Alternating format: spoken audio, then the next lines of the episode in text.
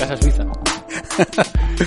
Oye, tío, ¿cómo pasa alguien de vivir en el Matrix a vivir en una autocaravana, tener un negocio online y llevar la vida que quiere llevar así de repente de la noche a la mañana? Porque no es de la noche a la mañana, ¿no? No, no es de la noche a la mañana, pero tampoco en cuestión de años. Ha sido mucho más, más rápido y no es algo extraordinario. Realmente es algo que puede hacer cualquiera, que está al alcance de, de cualquier persona. Simplemente hay que ponerle conciencia sobre todo, ¿no? Eh, sobre todo para, como tú dices, para salir de, de, de esa Matrix, ¿no? Oye, eh, me está gustando, me gusta dónde estoy, me gusta lo que estoy haciendo, me gusta hacia dónde voy. Si es así, pues sigue. Pero si no es así, pues es hora de, de cambiar, ¿no? Y ese es el primer paso y quizás el más duro, porque a lo mejor te das cuenta que eso que estás haciendo, que es lo que te ha llevado una cantidad grande de años de trabajo, de inversión, de conocer a personas, eh, un entorno, cuando te das cuenta que eso no te llena, pues eh, lo, de lo siguiente que te das cuenta es que tienes que romper con todo ello. Y ahí pues se necesita quizás más valentía y romper con una serie de cosas que a lo mejor no estamos dispuestos a, a hacer, ¿no? Pero para la gente que no sepa, eh, ¿qué hacías tú? ¿Tú qué, a qué te dedicas? ¿Qué, ¿Quién es Agus? Buena pregunta, no lo sé ni yo todavía, pero Pero, danos la versión resumida, hombre. bueno, yo si me tuviera que definir de alguna manera, eh, no, no me definiría por lo que hago a nivel laboral, porque además hacemos diferentes cosas, ¿no? Sí. Pero sí me definiría como una persona a la que le gusta eh, aprender y descubrir cosas eh, continuamente, Mm. enseñarlas también, disfruto muchísimo enseñando las cosas útiles que aprendo, las otras eh, las voy desechando y sobre todo que, bueno, que trata de sacarle el jugo a, a esto que llamamos vida, ¿no? Y Ya. posible cerca de las personas que quiero. Así me definiría un poquito. ¿Qué hago a nivel laboral? Pues a nivel laboral hoy día eh, principalmente me encargo junto con, con mis socios de sacar adelante Body by Gymnastics, que bueno, luego si Nuestro amigo, nuestro amigo Pedro. Nuestro amigo Pedro Entre Iván. otros varios, ¿no? entre otros varios titanes. y, y bueno, eh, luego por, por mi lado, eh, con mi compañero y mi amigo Javi, que también está en Body by Gymnastics, Sí. estamos sacando adelante Toca Vivir poquito a poco, ¿no? Es como, básicamente Toca Vivir es el recordatorio que tenemos para, para vivir cada día con, con intensidad. No, ahora mismo no es un proyecto con, con ánimo de lucro. Y por otro lado, eh, luego si quieres hablaremos un poquito más, más de ello, ¿no? Eh, estoy a punto de iniciar, cuando esto se, cuando esto salga, eh, quizás ya esté, ya esté en marcha Libertas, ¿no? Que eso será por mi parte, para ayudar a otros emprendedores que quieran iniciarse en este mundo digital a hacerlo minimizando los riesgos, eh, minimizando los costes y aumentando la probabilidad de que eso en el, lo que le están metiendo tiempo, dinero y energía, pues tenga éxito, ¿no? No simplemente sea otro proyecto que lanzo y a los meses me doy cuenta de que no va a ningún lado o no sé cómo seguir o hay tanta competencia que no tiene sentido, ¿no? Pero cómo, pero decir que em, yo primero oí hablar de ti, porque me habló de ti Pedro, Sí. Pedro Vivar, nuestro amigo Pedro, amigo en común, y me dijo, eh, me dijo, macho, tienes que conocer a Agus, que es un tío que, que es un crack, que estudió, que está en el mundo del fitness, que era director técnico, director general, ¿no? De un centro grande de fitness o de fisioterapia, no lo entendí muy bien, porque Pedro, Pedro habla muy rápido también. Eh, y me dijo que es un tío, y me dijo, joder, le echó unos huevos del uno porque lo dejó todo y porque no quería estar ahí y empezó de cero y ha montado una cosa online y tal. Y me, me describió a Agus como un tío que le echó mucho rojo y sobre todo eh, que le echaste mucho a rojo cuando tampoco tenías un plan B definido. O sea, es decir, yo estoy aquí, estoy bien, eh, socialmente me va muy bien porque tengo un puestazo, me va bien la vida económicamente, pero ¿sabes qué? Que esto como no me convence, eh, me voy, ya veré a ver qué hago. Eso no todo el mundo lo hace, ¿no? Porque fue así más o menos o, o me, lo, o me lo exageró. Sí, tal cual. Fue, fue así. De hecho, eh, no, no había plan B. No había plan B. Eh, había un plan, que era el plan A, y que era hacer, pues como un poco siempre, ¿no? Eh, hacer lo que te ilusione en ese momento. Eh, al fin y al cabo, pues como decimos en Toca Vivir, ¿no? Vive, vive el día de hoy y, y aprovechalo. Sería como un carpe diem, ¿no? Eh, entonces, para mí mi principal gasolina siempre, siempre, desde que yo recuerdo, ha sido la ilusión.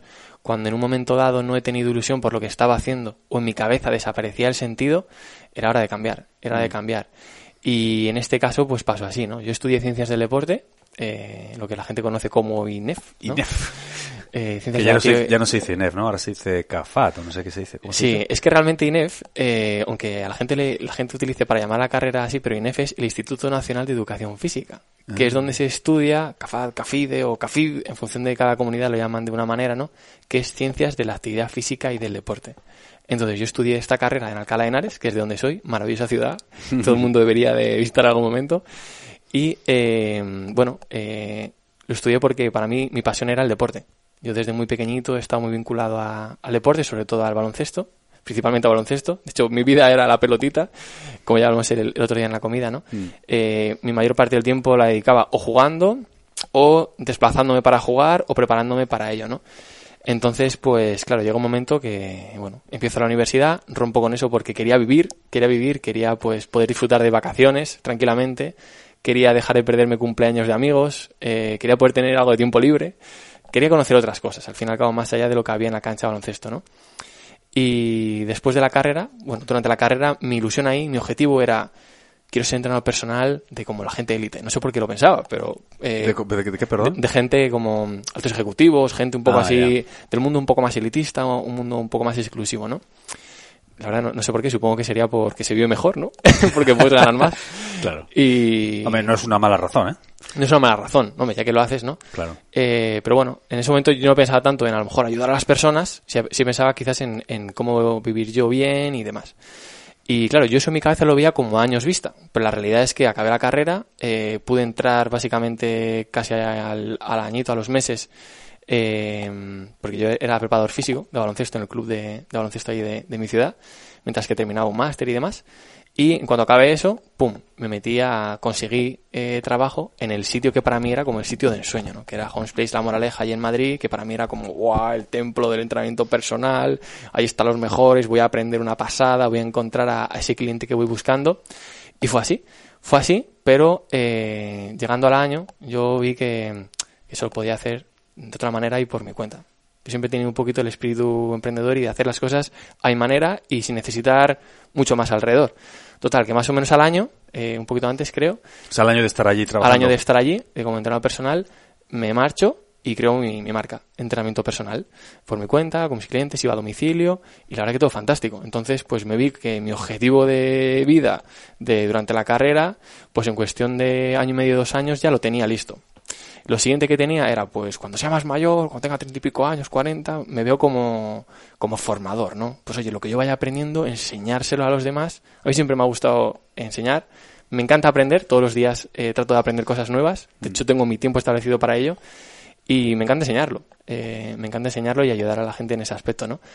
Y pues me di cuenta que, bueno, al poquito tiempo de sacar mi marca, junto con otro compañero que encontré en el camino, estábamos ya dando nuestras formaciones a profesionales. ¿no? Entonces, esto nos llevó a, eh, bueno, como era algo más novedoso, de hecho, eh, dábamos específicamente formaciones de algo que se llamaba neuromecánica, ¿vale? Que, bueno, tiene mucho que ver con cómo el sistema nervioso conectaba con nuestra musculatura eh, y cómo conseguimos optimizar esa relación para que pues un salto sea más, eh, más alto, para que un lanzamiento sea más potente. Sí, que hace no tanto tiempo eso era ciencia ficción, pero ahora se sabe que forma parte fundamental de... Exactamente. de la- Es necesario. Y encima había pues eh, maneras de cuantificarlo y objetivizarlo todo, ¿no? Que era un poco lo que hacíamos. Íbamos siempre con el dinamómetro en la mano o ahí en la mochila, lo que fuera, para tratar de obje- objetivar todo. Que no, que no entrenáramos o que no moviéramos a una persona por lo que queremos o por lo que pensáramos que le fuera a venir bien, sino con los números en la mano, ¿no? Mm. Aunque sea de un valor percibido. Eh, oye, ¿cómo te sientes? De 1 al 10, eh, ¿cómo de bien te sientes hoy? Ya. ¿O ¿Cuánta fatiga estás sintiendo en este momento? Y demás, ¿no? Pero todo objetivarlo. Y pues bueno, eh, esas formaciones que damos en aeromecánica eh, eran algo muy nicho y eso nos permitió posicionarnos rápido. Y eso pues nos permitió estar dando rápidamente eh, pues ponencias en universidades, en congresos y demás. Y casualmente, pues uno de los clientes eh, que yo tenía, que estaba muy metido en el mundo de empresa y demás, vio lo que estábamos haciendo y dijo, uy, esto parece interesante, ¿no? Entonces, pues nos sentamos un día y nos propuso una idea de negocio que era, bueno, de donde salí después, ¿no? Eh, que era un, un proyecto apasionante, eh, muy ambicioso, quizás demasiado, y bueno, tan ambicioso como, como complejo. Nos metimos de cabeza porque veímos, eh, vi- vimos eh, que todo lo que buscamos, todo ese avance o todos esos medios que podíamos echar en falta en nuestro día a día con nuestros clientes o con nuestros alumnos en nuestras formaciones, que iba a poder estar ahí, además de, de la manera ideal, ¿no? Porque vamos a poder tener un poco libertad para, bueno, crear lo que quisiéramos. Total, que nos pusimos a ello y creamos un ecosistema muy complejo en el que, eh, bueno, creamos una plataforma donde personas que querían cuidarse pueden encontrar a profesionales que les ayudaban a cuidarse, les dábamos herramientas mediante apps móviles que desarrollábamos nosotros para traquear cómo funcionaba su organismo. Por otro lado, les dábamos a los profesionales una plataforma de formación online para que siguieran mejorando su formación y que proporcionaran mejores soluciones. Y a la vez teníamos nuestro centro base, ¿no? Físico. Nuestro centro base físico, que era también donde llevábamos a cabo nuestros métodos, nuestros protocolos de entrenamiento personal, integrado totalmente con fisioterapia, integrado totalmente con nutrición. Era algo muy, muy individualizado todo. Potente, ¿no? Potente. Y teníamos un centro donde literalmente nosotros nos movíamos eh, fuera de España para ver qué era lo más novedoso o qué eran los instrumentos que estaban saliendo que nos podían venir mejor para llevar a cabo nuestros protocolos. Vamos, que era como un centro de entrenamiento de futuro, ¿no? Eh, nos, nos definieron así en, en, más de un medio y bueno, eh, la verdad es que las cosas estaban yendo bien. ¿Y tú eras socio ahí? Sí, yo era uno de los, de los siete socios fundadores. Eh, digamos que la parte de la mitad del, del proyecto eh, la teníamos los socios técnicos, ¿no? Y la otra parte del proyecto era de... Un socio financiero, ¿no? Exactamente. Eran de, de esas personas que se encargaban de abrirnos el grifo. Eh, pues parece idílico, ¿no? Eh, ¿Por qué te vas a salir de ahí? Sobre el papel tiene muy buena pinta eso, ¿no? Tiene muy buena pinta y para mí era ideal. Era ideal hasta que eh, te vas dando cuenta que, mmm, bueno, el ambiente de trabajo empieza quizás a veces a, a fallar, ¿no? Eh, fallar sobre todo por eh, la mala convivencia entre una parte de los socios y la otra. ¿No? Los financieros y los técnicos. Exactamente. Digamos que eh, hay unas personas que entienden de negocios y otra persona que entienden de, del negocio, ¿no? Y cuando no hay, digamos, una concordancia, pues, bueno, pues eh, desata, se desata un poco el, el caos, ¿no? Entonces, bueno, digamos que había diferentes maneras de gestionar el negocio y eso pues crispaba un poco el, el ambiente, ¿no? Eh, eso al final, pues, bueno, te va mermando, te va mermando y cuando la carga de trabajo es tan grande eh, tan grande que estás trabajando todo el día, todos los días, no puedes dedicarte tiempo para ti, para tu familia, eh, para las cosas que te gustan, ¿no? Por ejemplo, ir a la naturaleza, ir a la montaña, eh, hacer surf y demás, y de repente te encuentras que el ambiente tampoco es bueno, llega un día que te sientas en tu, en tu silla cuando llegas y te das cuenta que, que ya no tiene sentido para ti lo que estás haciendo. Y en ese momento, pues, te pones a trazar un plan. Un plan para crear tu plan A, porque el plan A que tenías antes deja de ser ese plan. ¿Y eso fue instantáneo? Te quiero decir, tú el día que te sentaste y te preguntaste, ¿qué coño hago aquí? ¿Ahí, en caliente, empezaste a, a pensar en dejarlo? ¿O te llevó un tiempo? Me llevó un tiempo, me llevó un tiempo porque eh, si yo hubiera estado solo, si el proyecto hubiera sido mío únicamente, mm. pues yo podría haberlo abandonado. ¿Qué me lo impedía? Pero en este caso había compañeros, había equipo, había una responsabilidad de un peso que, por ejemplo, las personas que han confiado en nosotros pues habían depositado su, su dinero y su tiempo y energía también. Claro. Eh, había mucha confianza, había confianza y tiempo de personas que también están colaborando con nosotros en el proyecto, eh, partners y demás. Había muchas personas implicadas. Yeah. Entonces no era, tan, no era tan sencillo. Entonces, pues en un primer momento yo traté de gestionarlo conmigo mismo que no se me notara nada. De hecho, trato de que esta, este tipo de cosas no se me note nunca. Eh, además, porque me, a mí me viene mejor gestionarlo así y me gusta más gestionarlo conmigo mismo, en mis adentros. Pero fue en ese verano, eh, el verano pasado, el verano pasado, hace ya como un añito, como un añito que, que pasó todo Verano esto. 2019. Verano 2019. Y me acuerdo que estaba cerca de aquí, en Gerra. Uh -huh. En Gerra, después de pegarme el una buena surfeada. El, el, centro del universo, Gerra. el centro del universo debería serlo. y me acuerdo que estábamos ahí en el Prado de Manuel, eh, después de darnos una buena surfeada debajo de, del plástico del, del Decathlon, ese toldo de quechua, que hay con el camping gas haciendo unas albóndigas y un arroz. Y me acuerdo que es que tuvo una sensación de plenitud tan grande que, claro, eh, me lleva a pensar, ¿y por qué esto lo tienes tan poco últimamente? ¿No? Porque antes de empezar este proyecto yo me lo había preparado de tal manera que empezaba a trabajar los lunes por la tarde-noche y los jueves por la tarde-noche yo había terminado y yo estaba viajando con mis colegas el viernes para ir a por las y demás, ¿no? Entonces era una vida en la que daba tiempo a todo, daba tiempo a estar con los clientes, a aprender, a desarrollarte, a compartir tus enseñanzas y a ayudar, ¿no? Y además a pasártelo bien. Entonces, bueno, luego pues las cosas no se tuercen, simplemente progresan hacia una dirección que puede ser adecuada o no, no lo sabes, ¿no? Eh, y bueno, pues esto ya había desaparecido. Y me acuerdo en ese prado, fue el momento en el que mi cabeza fue, hay que marcharse de aquí ya sea como sea. Hizo clic. Sí, totalmente. Y ahí fue ya como el, el reloj, eh, la cuenta atrás se activó y ya era pues ir preparando las cosas un poco para, para marchar. Sin plan B realmente. En mi cabeza solo había de qué manera consigo marcharme de ahí haciendo el menor ruido posible y eh, afectando lo menos posible a mis compañeros y a la gente que ha confiado en nosotros, ¿no? Y bueno, pues así fue. Así fue y un mes aproximadamente, sí, un mes, un mes y medio así más tarde yo ya estaba fuera.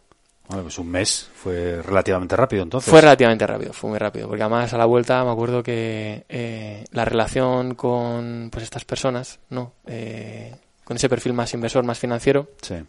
pues estaba un poco de una manera especial, ¿no? Entonces eso facilitó que, que yo dijera, mira, yo no aguanto más aquí, yo no tengo necesidad de estar aguantando Bien. algo que no, que no me convence, ¿no? Así que eso fue un poco la historia. Y lo dejaste y no tenías, no tenías plan B. No tenía plan B. Y de hecho, al día siguiente, yo por ejemplo tenía familia, amigos. Perdona. ¿y el proyecto sigue vivo? El proyecto sigue vivo. Eh, no sé ahora mismo qué áreas mantiene y qué áreas no, porque bueno, traté de distanciarme bastante. Si algún momento necesito algo, pues he intentado echarles una manilla, pero quería distanciarme, porque al fin y al cabo era como en parte mi bebé también. Claro. Entonces, hay, una- hay un apego emocional ahí fuerte también, ¿no? Que eso lo creaste tú también. Entre, Claro. entre todo, entre más gente, pero... exactamente. Entonces, pues bueno, para mí, pues decidí romper eh, totalmente. Y de hecho, fíjate, luego lo que he estado haciendo, bueno, Body Gymnastics casualmente sí que tiene que ver con el mundo del fitness y el entrenamiento, pero no era mi intención. Mi intención era empezar de cero. Empezar de cero con otras cosas y por eso nada más acabar al día siguiente eh, ya empecé, eh, no me tomé realmente ningún día libre. Para mí, de hecho, era, la gente me decía, desconecta, desconecta, pero desconecta de qué? Si no hay mejor, mejor inversión que en mí, que ponerme a buscar ya eh, y elaborarme un futuro a partir de ahora, que ya era incertidumbre máxima. ¿Qué hacemos a partir de ahora? Lo único que tenía claro es que esa vida de la que yo estaba saliendo en ese momento no iba a volver a repetirse. ¿no? A veces necesitamos, eh, estoy agradecido por todo eso que me pasó, por esa gran oportunidad y, y sobre todo por el haberme dado cuenta con mi edad, que me considero joven, con 29 años que tengo, que he cumplido este verano, eh, de darme cuenta que quiero y que no quiero realmente. Es decir, ya sé, eh, ya sé por ciertos caminos por los que no voy a pasar. Y Pero dime una cosa, en ese momento tú, cuando decías, eh, cuando decías ahora mismo que te, que te pusiste ya a investigar o a explorar posibilidades, pero dentro del mundo del fitness y la salud o en general, eh, Eh, o cualquier sector o mm, puedo hacer cualquier cosa a partir de ahora. Sí, eh, es más, el fitness como que ya lo empezaba a replear un poco con todo lo que a mí, con todo lo que a mí me había dado y con lo que a mí me gustaba, porque realmente a mí me apasionaba el estar incluso estudiando el cuerpo humano y a ver de qué manera puedo ayudar a esta personita a poder apretar la mano mejor, eh, para que pueda coger esa taza del té mejor o, o lo que fuera, ¿no? Me apasionaba, pero la experiencia en esos últimos meses fue de esa manera eh, y bueno, pues eh, no te voy a decir que lo repeliera, pero, pero bueno, mi corazoncito me pedía que mirara hacia otro lado en ese momento, ¿no? Y lo que me puse a analizar era posibilidades de eh, monetizar algo que me permitiera estar donde yo quisiera, sin tener un horario, sin tener un jefe, pues este, este tipo de cosas, ¿no? Que se dicen ahora para vender 300.000 métodos.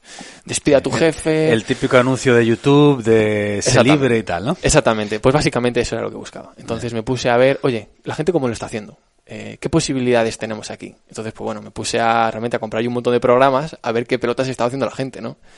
Y co- compraste programas esos online. Sí, me gasté miles de euros, miles de euros en estudiar literalmente. Fui a por, pues, a por los mejores. Oye, ¿cuál es el gurú del e-commerce? ¿Cuál es el gurú del dropshipping? ¿Cuál es el gurú del blogging? ¿Cuál es el gurú de los funnels? ¿Cuál es el gurú de tal? De Facebook Ads. Y en muy poquito tiempo me lo metía a piñón. ¡Bum! Para saber un poco... eh, O sea, te compraste los cursos, te, te lo tomaste como un, como un periodo de formación. Sí, sí, Voy a aprender de funnels. Y te fuiste a la referencia de funnels en el mundo y estudiaste cómo hacer funnels. Eso es, eso es, tal cual, tal cual. Ah. Y, y hecho, pues eso, eh, claro, mm, digamos que tras analizar eso, mientras que yo iba estudiando, yo quería poner cuanto antes algo en marcha, sobre todo para poder estar monetizando algo, pero también para aprender más rápido. Yo pienso que como más rápido aprende uno, el atajo es llevando a la práctica lo antes posible lo que tú estás aprendiendo. Si yo me hago un curso y luego me pongo a pensar cómo ponerlo en práctica, aquí no avanzamos. Entonces, bueno, está la frase de, ¿no? Mejor hecho que perfecto, pues a saco y va con ello. Y al mes de salir, eh, yo estaba montando ya el primer e-commerce junto con mi compi Javi, que además, pues, bueno, era compañero mío en esta empresa. Y se salió después de, de un mes y pues hablábamos, oye, ¿cómo lo ves? Los dos queríamos lo mismo, los dos nos íbamos, de hecho, eh, cuando teníamos tiempo libre, juntos a surfear. Así que dijimos, pues vamos a hacerlo juntos, ¿no? Ya que estamos, nos metemos en este mundo ¿Un incierto. e-commerce de qué hicisteis? Lo hicimos de... de muchas cosas diferentes.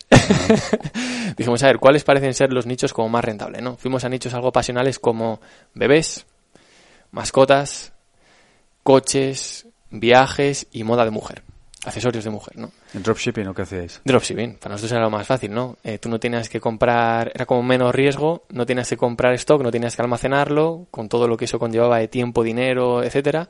Simplemente era gestionar la plataforma, encargarte del marketing y ir optimizando. Así que nos pusimos manos a la obra, seguimos paso a paso. Perdona, para, para la gente que no sepa ¿Qué es el dropshipping? Muy, muy rápido, en 20 segundos. ¿Qué es, ¿Qué es, eso? Pues dropshipping es una modalidad de e-commerce, es decir, de comercio online, en el que tú no tienes que comprar stock y almacenarlo para venderlo. Digamos que no vendes tu stock. Eh, ese stock es de un tercero. O sea, tú primero generas la venta y cuando has hecho la venta, entonces lo compras, básicamente. Eso es. Eso es. Básicamente eso. Eh, digamos que tú haces la compra por alguien, y gestionas la atención al cliente, te encargas básicamente de vender el producto a otra persona. Correcto. Que no va a pasar por tus manos. Entonces, cuando alguien te ha comprado, le llega una señal a la persona que posee ese stock y lo envía automáticamente, ¿no? Entonces, bueno, para empezar es como perfecto, porque es, wow, pues si puedo empezarlo hoy. Y realmente, se puede empezar en, en, horas, ¿no? Pues claro, a ver, mmm, la teoría, la teoría sí, pero luego hay que vender, ¿no? Exactamente. Eh, como hablamos el otro día, ¿no? Eh, no ha habido ningún momento como el día de hoy eh, para emprender online en cuanto a facilidades, en cuanto a ponerse en marcha, pero no ha habido ningún momento como el día de hoy en cuanto a la gran competencia que hay online. Entonces, es fácil ponerse en marcha, no es fácil tener un negocio rentable. Entonces, que no nos vendan, que no nos vendan, ¿vale? Eh, compra mi método que te vas a hacer millonario porque fíjate, a mí me va bien así. A ver, ¿Cuánta lista de mail tenías? ¿Cuántas decenas o centenas de miles tenías cuando hiciste esa tienda? ¿Cuánta comunidad tenías detrás? Eh, hay un montón de parámetros que influyen en esto. ¿Cuánto, eh, ¿Cuánto bolsillo tenías? ¿Cuánto budget tenías para invertir en campañas? ¿Cuántos afiliados tenías, por ejemplo? ¿No? Una persona que empieza de cero, a lo mejor ni siquiera contempla estas cuatro posibilidades. Empieza desde cero. Y tienes que competir en un océano rojo repleto de competencia que te lleva ventaja en comunidad, en facturación, eh, lleva tiempo vendiendo, tiene una comunidad enorme. ¿Tú vas a hacer lo mismo? No, hombre, no puedes hacer eso. ¿Y cómo os fue? Fatal, no fue fatal. no, fue fatal porque además... O sea, que tú eras uno de esos que acabas de decir, ¿no? Más o menos, que ni tenías comunidad, ni tenías lista, ni tenías nada. Claro, nosotros lo que queríamos era, a ver, vamos a aprender de esto rápido. Vamos a ver si realmente es esto verdad que me están enseñando en el curso, que ha sacado la tienda y a las horas tenía ventas pues tuvimos ventas rápido, creo como al día sí tuvimos ventas. De hecho, nunca me olvidaré de este señor. Nos, nos compró Slava Ukrainsky de Israel, nos compró un cinturón para apoyar a su bebé y para poder transportarlo, un transportador de bebés. Eh, tuvimos ventas, pero realmente eh, nos gastamos más en campañas que lo que obtuvimos de retorno. Entonces, eh, y eso que lanzamos en la Black Week, ¿no? Que mucha gente dice, eh, estos gurús de e-commerce, por ejemplo, que en ese momento estábamos a saco, viendo a ver todo lo que sacaban y cómo optimizar y qué estábamos haciendo mal porque no vendíamos lo que vendían ellos, eh, decían, y además en la Black Week vende hasta un tonto. A ver, no me engañes tampoco, ¿sabes? En la Black Week es el momento del año en el que hay empresas que hacen incluso el 80% de su facturación de todo el año, pero... Eh, eso hace que esas personas inviertan muchísimo más en campañas y que la gente que no tiene tanto budget para invertir se quede más por debajo y no se les vea, tengan muchísima menos visibilidad. Y por eso los precios suben tanto en publicidad. Entonces, sí, la gente está más predispuesta a comprar, pero es más difícil que te vea. Entonces, eh, claro, pues esto no te lo dicen, ¿no? Pero tú crees que todos esos gurús, eh, para los que no en audio, estoy haciendo air quotes, gurús del marketing, eh, realmente es cierto, no digo que mientan abiertamente, pero realmente eh, hasta qué punto es verdad que tienen esos volúmenes de venta, hasta qué, o sea, hasta qué punto es un poco todo eso está inflado, hmm. hasta qué punto. A ver, no lo sabes, no lo sabes porque realmente, pues, si tú quieres engañar, puedes engañar como quieras, incluso. No, pero que, o sea, no, no, no, sugiero que engañen, ¿eh? pero lo que digo hmm. es hasta qué punto está muy adornado, entonces dónde empieza la ficción, dónde acaba la realidad, hmm. ¿no? Yo creo que sí que sí que les va muy bien. Sí que, Eh, a ver, no sé, no sé todos, yo no conozco a, todos, ¿no? Pero por ejemplo, de quien a quien nosotros hemos más hemos seguido, sobre todo en habla hispana y en, y en habla anglosajona, en habla inglesa, eh, te enseñan sus números. Te enseñan sus números. Es cierto que eso también lo puedes modificar, pero bueno, también ves el estilo de vida que llevan y bueno, pues. Cuadra más o menos. Depende de ti que quieras creer o no. Lo que nos tenemos que quedar es que es posible que una persona, incluso una persona sola, empezando de cero, pueda vivir, de, por ejemplo, en este caso, del, del e-commerce. Eso es, es, posible, pero no es fácil. Entonces, hay que seguir una serie de pasos eh, para poder conseguirlo, ¿vale? Eh, entonces, no es tan fácil, no es tan fácil, hay que tener muchas cosas en cuenta, hay que, hay que estudiar, hay que aprender, hay que analizar para tratar de que eh, iniciar tu negocio online, ya sea un e-commerce con dropshipping o no dropshipping, o lanzar infoproductos, o lanzar eh, servicios o membresías, o lo que sea, hay que intentar que no sea lanzar una moneda al aire hay ya eh, patrones, sistemas, métodos que diferentes analistas a nivel internacional nos han demostrado que durante mm, décadas, incluso siglos, las empresas que mejor les ha habido y cuyos negocios han sido sostenibles en el tiempo han llevado a cabo. ¿no? Entonces, no hace falta que digamos, voy a abrir un negocio de no sé qué y a ver si funciona.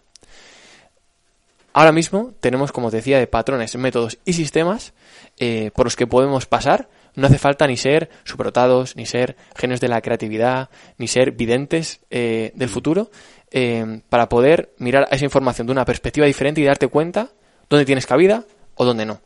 O qué oportunidades te están esperando para crear ese océano azul, del que, bueno, ya podremos hablar después. Pero eh, continuamente, gracias a que nuestra sociedad está evolucionando continuamente. Eh, continuamente están saliendo nuevos avances tecnológicos. Eso crea nuevas necesidades. Esas necesidades crean nuevos problemas. Donde hay un problema, hay una posibilidad de negocio. Y ahí es donde tiene que estar el emprendedor, verlo y decir, aquí voy yo. ¿No? Pero escucha, volviendo a tu historia, o sea, tú te, saliste de ese proyecto, eh, te pusiste a investigar, hiciste un dropshipping, eh, que ya hemos explicado lo que es para el que no sepa lo que es, y fue fatal, por lo que veo, ¿no? Sí, ¿Y qué hiciste después? ¿Qué pasó?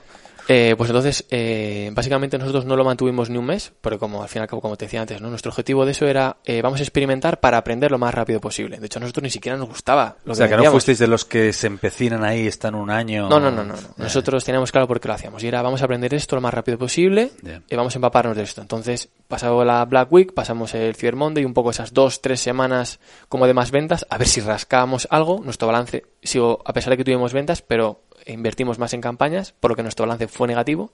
Y después de eso dijimos, vale, sabemos que se puede hacer, porque además pues nosotros mientras seguíamos estudiando, continuamente estábamos analizando y optimizando eh, las cosas para ver de qué manera eso podía ser viable, porque es viable, si se hace bien, ¿no? Entonces eh, dijimos, vale, pues ya lo paramos, nuestra aventura con esta tienda eh, ya se acaba porque era un experimento, ahora vamos a hacerlo de algo que realmente nos guste y que realmente aporte al mundo. Entonces dijimos, vale, Em, bueno, sabemos que nos tenemos que hacer muy nicho. En este caso cogimos varios nichos diferentes en los cuales ya hay gente fuerte, hay jugadores fuertes jugando, ¿no? Entonces, pues, no iba a ningún lado. O no iba a ningún lado. Si vas a competir con Amazon, buena suerte. Claro, eh, por ejemplo, ¿no? Entonces eh, dijimos, vale, eh, vamos a pensar en nuestros propios problemas. Para empezar, ¿qué nos gusta a nosotros? Nos encanta viajar, nos encanta estar de aventuras, nos encanta ir a la naturaleza. Vale, ¿cuál es el principal problema que tenemos cuando vamos a la naturaleza? La energía energía. Nosotros podemos llevar equipos de grabación o de fotos, llevamos el móvil o llevamos un ordenador para trabajar y nos quedamos sin energía. Y si estás en un camping o en un apartamento y tienes enchufes, vale. Pero si te encanta ir donde vamos nosotros, que son a sitios perdidos por ahí, que no te llegan en la cobertura, ¿cómo lo haces? Entonces dijimos, vale, pues vamos a pensar en soluciones energéticas portátiles. Y a ser posible que sean limpias, eh, para pues, aportar nuestro granito de arena. ¿Vale? Empezamos a ver un poquito qué jugadores había en el mercado y nos dimos cuenta que había muy, muy, muy, muy poco y de lo que había era casi todo en inglés. Por no decir sí, prácticamente casi todo lo que había en inglés y lo poquito que había en español era alguna iniciativa como casi sin ánimo de lucro, para ayudar, más social. Y dijimos, vale, pues aquí tenemos un mercado de pelotas, ¿no?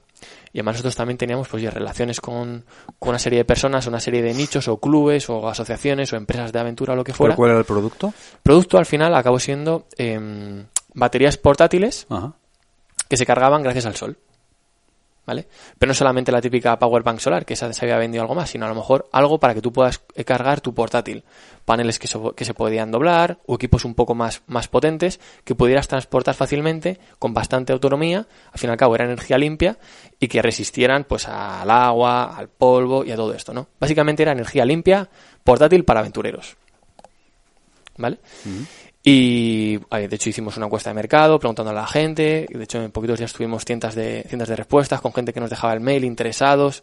Les habíamos puesto un prototipo de lo que iba a ser. Es decir, básicamente lo teníamos casi prevendido ya. Teníamos nuestro proveedor encontrado en China.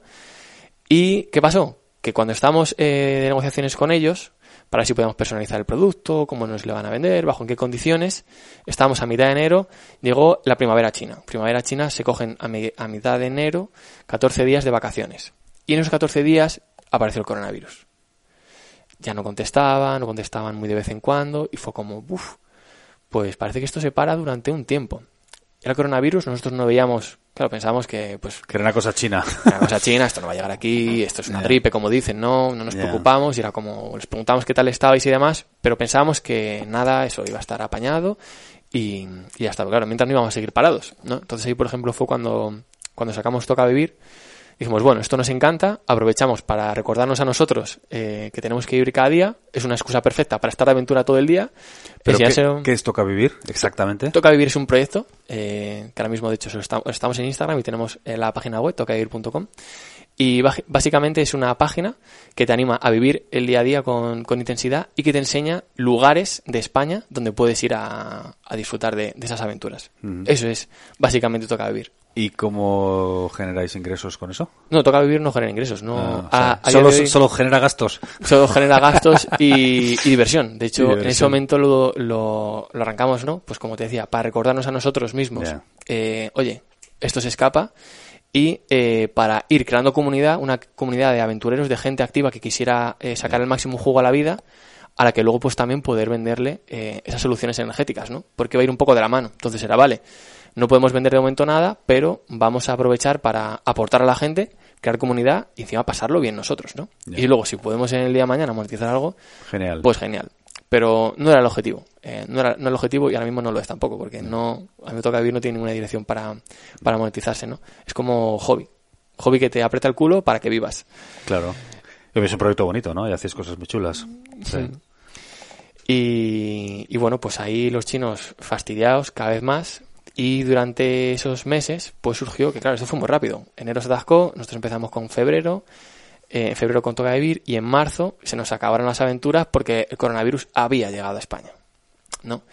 Y en ese momento, eh, claro, pues nosotros ahí era como, vale, pues hay que hacer más cosas. No, no podemos estar aquí parados. Y justo coincidió que nuestro amigo Pedro eh, lanzaba pues, su semana estoica y lanzaba, iba a arrancar su nuevo proyecto diario estoico. Entonces, pues bueno, un poco con el conocimiento y experiencia que hemos tenido en esos eh, cortos meses, eh, bueno, pues le podemos echar una mano y vio que le podíamos ayudar y dijo, oye, ¿me ayudáis un poco a hacer el lanzamiento este y tal? Y bueno, pues le ayudamos y salió bastante bien. Salió bastante bien. De hecho, bueno, si algún día quieres preguntarle cómo fue, eh, pues eh, que él te cuente cifras y demás. Estuvo, estuvo en el podcast hace ahora como un año y quiero que vuelva a hablar de estoicismo otra vez. Genial, genial. Eh, incansable estoico. El incansable Pedro. Y pues bueno, después de eso, pues nada, eh, nos surgió como, bueno, más gente le preguntó a Pedro qué tal había ido el lanzamiento, cómo, cómo lo había hecho, quién le había ayudado. Y eso nos permitió pues empezar a trabajar para otra gente, para ayudar a otra gente a hacer sus lanzamientos. Y mientras también, eh, Pedro tenía otro proyecto parado por ahí durante un año o así, eh, que era esto de Body by Gymnastics. Ellos básicamente iban a tener un programa preparado de calistenia, pero era un documento en Word y ya está. Entonces fue como, oye, ¿pensáis que podemos hacer algo con esto? Y hombre, claro que podemos hacer algo con esto. Claro. Y más ahora que la gente se va a quedar en casa y necesita seguir cuidándose y necesita seguir moviéndose. Entonces, pues en un mes preparamos ese funnel para Body by Gymnastics, preparamos más productos, que era básicamente ese programa orientado a calistenia en casa, para que la gente pudiera entrenar con muy poquito, muy poquito material o apenas nada, eh, si tuviera el nivel para hacerlo, ¿no? Y eh, pues lo acompañamos con un pequeño curso básico de pino, con una guía de nutrición adaptada a la calistenia, con eh, una membresía para AudioFit. Es decir, tratábamos de un poco involucrar todo lo que la gente pudiera necesitar. Cómo entrenar, eh, alguna habilidad que me pueda llamar más la atención como el pino, audios de salud para yo escuchar eh, y saber qué hacer mientras que no estoy entrenando y la parte de nutrición, ¿no? Y pues lo lanzamos al mes y fue súper bien. Fue súper bien y a día de hoy está siendo el proyecto que estamos consolidando, donde más energía y tiempo tenemos ahora. Eh, porque de hecho a día de hoy, cuatro meses después, eh, más de 90.000 personas eh, están, por ejemplo, eh, realizando Sistema Corea Cero. Nos han visitado de más de 170 países y creciendo, ¿no? Y sobre todo que estamos consiguiendo nuestro objetivo que es llevar la calistenia y facilitar la práctica de la calistenia a todo el mundo, ¿no? La calistenia era algo como muy nicho que al final eh, practicaban los jovencitos de barrio en la calle haciendo esos trucos para estar más fuertes y autodidactas, ¿no? Pues con los vídeos de YouTube. En cambio, estaba la gran parte del pastel de la población a la que le puede interesar ese tipo de práctica, que es más enriquecedora que estar empujando una máquina, para que nos vamos a engañar, sin, sin meternos con la máquina, ¿no? Pero al fin y al cabo es algo más enriquecedor, estar dando a tu, a tu cuerpo de más, de más libertad y sobre todo es más ameno porque estás continuamente aprendiendo nuevas habilidades, ¿no? Y pues nuestro objetivo era eso, hacerlo como, ser como el proyecto de calistenia inclusiva, ¿no? Como para todo el mundo, tanto para hombres como para mujeres, ¿no? Y a día de hoy, más o menos la mitad de nuestra interacción es hacia hombres, la otra mitad es hacia mujeres, cosa que es fantástico. Estamos viendo mujeres haciendo dominadas, haciendo el pino, haciendo fondos, eh, haciendo calistenia al fin y al cabo. Y sobre todo gente de, de edades más elevadas que también nos está preguntando, ¿no? Estos días atrás, por ejemplo, una mujer de 63 años eh, nos escribía para decirnos eh, que le llama mucho la atención lo que estamos haciendo y que si podría empezar el programa, que si es para ella, y nos contaba sus lesiones y demás, ¿no? Y pues bueno, estamos consiguiendo llegar a ese tipo de población que era nuestro objetivo. Entonces, pues, pues muy contentos, porque además ahora pues sacaremos más cosas para dar más valor y el resto de gente pueda seguir progresando una vez que termine el programa que, que le hemos dado, ¿no? Y pues muy ilusionados con eso, ¿no? Qué bueno. antes de seguir, eh, ¿Qué es un funnel de ventas? ¿Qué es un embudo de ventas? Un embudo de ventas. versión como súper concreta también, ¿sabes? O sea que. Para todo el mundo. El, pitch, el, elevator pitch, ¿no? O sea, en un minuto, ¿qué es eso? ¿Qué coño es un funnel de ventas? Pues digamos que es, eh, traducido al español sería embudo de ventas, y un embudo de ventas no es más que una secuencia de landings, una secuencia de lo que conocemos como páginas web, ¿vale? Pues en vez de un digamos, sería una serie, de, una secuencia de páginas eh, eh, que están relacionadas de manera lógica y en la que tú vas, digamos, pasas a la primera, esa página te ofrece algo para que pases a la siguiente y eso hace que al final eh, la probabilidad de que tú compres sea mayor. Entonces es una manera de la atención de la persona llevarla justo a donde tú quieres, que en ese caso es que se centre en tu propuesta de valor para que veas si realmente le soluciona un problema o no y seguir adelante eh, con ella o no. Que no sea una web en la que tengo un montón de menús, un montón de información, un montón de cosas con la que me pierdo y al final pues me voy porque me abrumo con tanta información. Eso está relacionado con la falta de, atención que, vamos cada vez sufriendo más, ¿no? Con el bombardeo generalizado, que quizá las páginas esas que ofrecen pues muchas diferentes opciones hace 15 años pues funcionaban mejor, cuando la gente todavía tenía otra capacidad para discernir, digamos, ¿no? Pero ahora estamos tan bombardeados por fuentes diferentes de información que lo como no le, le des a la gente, oye, ¿quieres esto sí o no? Sí, ¿Quieres? No, pues por aquí. Así funcionan los, los, embudos de venta, ¿no? Totalmente, esa es una de sus principales utilidades, no la única, es una de sus principales utilidades, eh, sobre todo como dices, porque eh, nuestra atención cada vez está más limitada, eh, energética y temporalmente, y sobre todo porque recibimos tanta cantidad de estímulos que o soy rápido, escuedo y te presento la solución rápido, y, de una manera sencilla, o es posible que ya haya perdido tu atención. hace poco leía estadísticas, ¿no? Eh, en el que mostran un poco el tiempo de atención de, las personas. Nuestra esencia sigue siendo esencialmente la misma. De hecho, Seneca hace 21 siglos criticaba el mismo comportamiento que tenemos hoy día. Es decir, sabemos que nuestra esencia como humanos apenas ha cambiado, aunque nos vistamos diferente, aunque llevemos pues estas cosas, ¿no? En la tecnología nos acompañe, pero nuestra esencia sigue siendo la misma. Em, pero nuestra atención, por ejemplo, no. Y veía datos de que cuando la televisión se sacó, nuestro tiempo medio de atención era de aproximadamente unos 15 minutos. Hoy día, si te metes en el Business Manager de, Facebook, donde ves pues todos los numeritos de tus anuncios, de cómo ha ido el rendimiento y tal, de media, eh, estés en la industria que estés, vendas lo que vendas o bombardes a la gente con lo que bombardes o con lo que les impactes, em, el tiempo de visualización está en torno a los 3 segundos. Es decir, consigues llamar la atención de una persona en 3 segundos o esa persona ya te ha pasado, ya ha hecho next.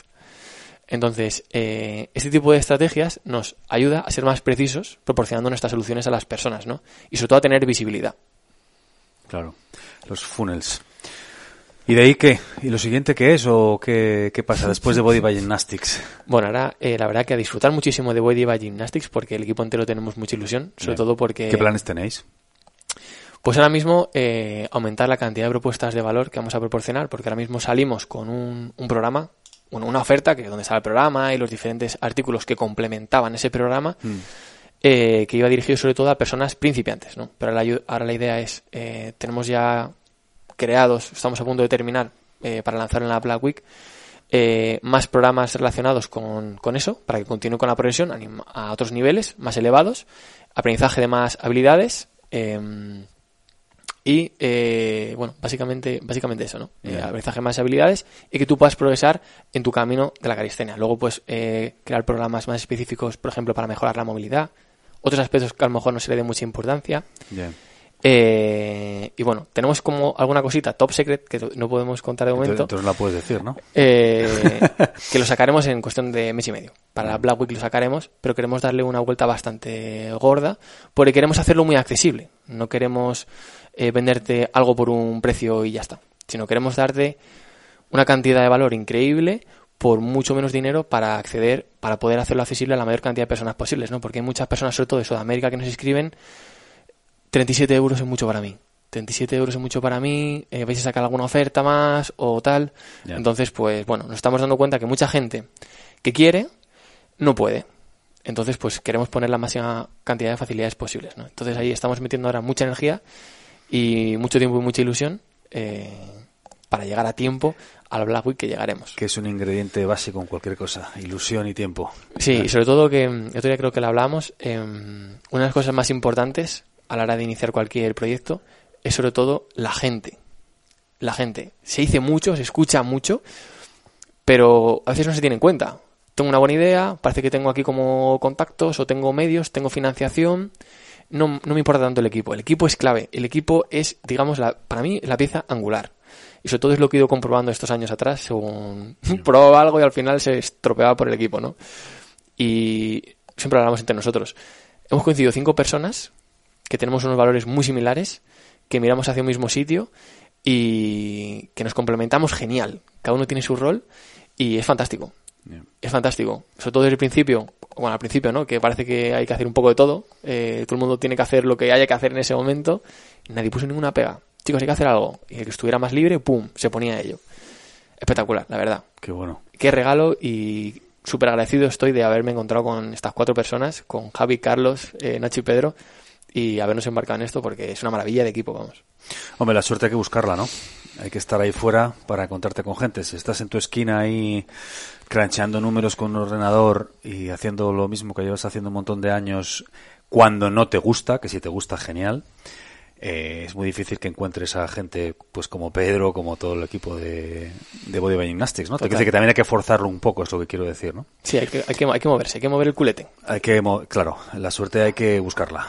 Eh, tío, ¿qué, consejo le daría? O sea, ¿cómo tú lo has hecho? Y claro, muchísima gente que está en situaciones como la tuya, quiero decir, como la tuya cuando estabas en este proyecto del que te fuiste, eh, dices, sí, vale, Agus, que todo muy bien, tío, pero mira, tío, tú tienes, cuando eso tenías 27 años o 26, lo que estuvieras, ¿no? Pero mira, yo tengo 35, eh, tengo una hipoteca, tengo dos niños, trabajo no sé qué corporación, no sé qué empresa, eh, estás ahí con Jesús de charleta, muy bien, pero tú no tienes ataduras, no tienes responsabilidades y lo pudiste hacer. Pero eh, no me cuentes rollos que yo no, esto no lo puedo hacer. Para esa persona, eh, ¿qué herramientas tú que, eh, que por eso estás aquí? Evidentemente que yo quería hablar contigo sobre todo de marketing y todas estas cosas que me has explicado, porque creo que el otro día nos conocimos en esta comida con Pedro y aprendí un montón de cosas y por eso quería también tener esta conversación. Aparte de contaras tu historia, pues a ver qué, qué, aprendo yo de Agus, qué aprendo de marketing con Agus. Entonces, eh, en lo concreto, para esta persona que quizá eh, pues tiene ataduras profesionales, que bueno, lo ataduras quizá no es la palabra, pero siente una responsabilidad, siente unos compromisos adquiridos, ¿cómo puede hacer una transición de ese estilo de vida a algo como lo que tú llevas, que no tiene que ser como el que tú llevas, puede ser que cada uno quiera o busque, pero ¿Cómo se sale de ese, de ese matrix? ¿O cómo, qué camino puede, por dónde empieza? ¿O qué herramientas básicas puede tener alguien en, ese, en esa situación? Bueno, eh, para empezar, decir que es posible. Es posible. En el momento que una persona lo consigue, es posible. ¿Vale? Es cierto que eh, puede haber personas que tengan pues su familia, su hipoteca y etcétera, ¿no? Eh, ciertos determinantes que se lo pueden complicar. Es así, es así, pero, pero es posible. Y quizás ahora comentar alguna herramienta, pero lo más importante que creo que hay que hacer es eh, tener claro hacia dónde quiere dirigirse uno. Oye, pues el Ikigai, el otro día hablamos, ¿no? Oye, ¿qué me gusta a mí? ¿Qué, me emociona? ¿Qué, me ilusiona? ¿No? De lo que a mí me emociona, me gusta, me ilusiona. Eh, es decir, si, si el dinero no fuera un problema, ¿qué estaría haciendo? ¿En qué invertiría mi tiempo? Yo creo que es una de las cosas, primero, que tenemos que tener claro. Oye, ¿qué me gustaría hacer? ¿No? ¿En qué me gustaría dedicar mi tiempo? Una vez que tengo eso claro, Que esto, pues, quizás sea... Hombre, es que eso, dicho así en cinco segundos, pero claro. pero Es, esa- una pregunta profunda. Claro, y esa persona que te digo yo que trabaja en no sé qué banco y que trabaja 60 horas a la semana y no sé qué y llega agotado a casa, hacerse esa pregunta no es fácil, ¿no? Afrontar ese papel en blanco, hostia. Eh, no es fácil, pero es posible. De hecho, fíjate, me alegro que hayas dicho, hayas puesto este ejemplo, porque fíjate, eh, fíjate, la última persona con la que eh, con la que estoy trabajando ahora, la única, la última persona que estoy mentorizando, a la que estoy ayudando a justo a dar este paso, eh, tiene 39 años y viene de la banca. 39. 39 años y viene de la banca. Y tiene pues toda esta serie de complejidades alrededor de la que hemos hablado. Y se puede hacer. De, de hecho, ella lo está haciendo. Lo está haciendo y, y lo va a conseguir. Porque está haciendo todo de una manera muy lógica y con cabeza. Y el primer paso de estos, de esta serie de sucesión de pasos lógicos es, oye, ¿de qué vas a hacer el gran esfuerzo? ¿De qué vas a tomar el riesgo? De eh, dar el paso hacia un eh, mundo incierto, incierto entre comillas, que vas a romper con todo lo que llevas construyendo estos años, tienes que tenerlo claro. Y para tenerlo claro, pues esta pregunta tiene que estar resuelta y tiene que estar respondida con certeza. ¿Qué te gusta? Porque vas a invertirle tiempo, dinero eh, y tu energía. Y además tu mujer o tu marido o tus familiares, tus amigos te van a estar preguntando. Te vas diciendo, se te ha ido la olla. ¿Y por qué haces esto? Y va a haber días o meses o más tiempo en el que estés perdiendo dinero. Puede ser. Si se hacen las cosas bien no tiene por qué ser así. Pero no empieza todo el mundo siendo millonario. Ni mucho menos, ¿no? Entonces, esos días en los que tengas que trabajar muchísimas horas y eh, tengas tus responsabilidades, tengas que poner dinero y, y X, X, X, o tienes claro tu sentido, o tienes claro por qué estás haciendo eso, o vas a dejarlo. Entonces, lo primero, antes de pensar en herramientas, tenemos que tener claro eh, qué nos gusta, qué me emociona, hacia dónde quiero ir, en qué le quiero dedicar mi tiempo.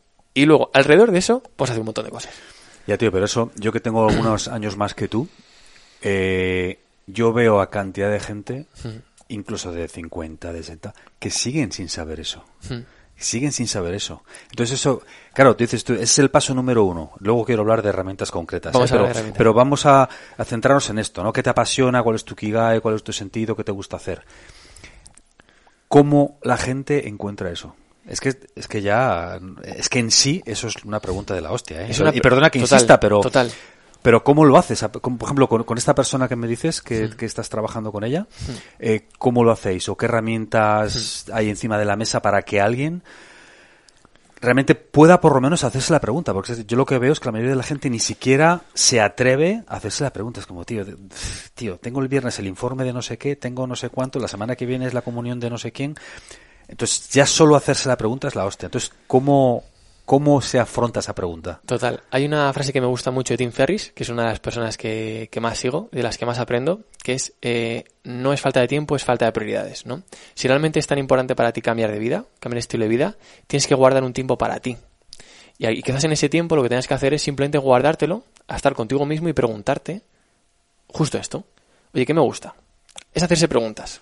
Hacerse una serie de preguntas y respondiéndolas. Ir analizando esas respuestas. ¿Y cómo te sientes cuando respondes eso? Si estás siendo sincero contigo mismo, a lo mejor te respondes incluso estando solo, pero estás respondiendo lo que a tu familia le gustaría responder o lo que tu familia necesita que respondas. No, no. Tú. ¿Qué, realmente te apasiona? ¿Qué te gusta?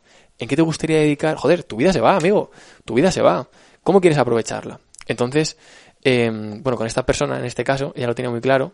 Pasamos por el Ikigai y, y fue bien, ¿no? Eh, pero ella ya, ya lo tenía muy claro, ¿no?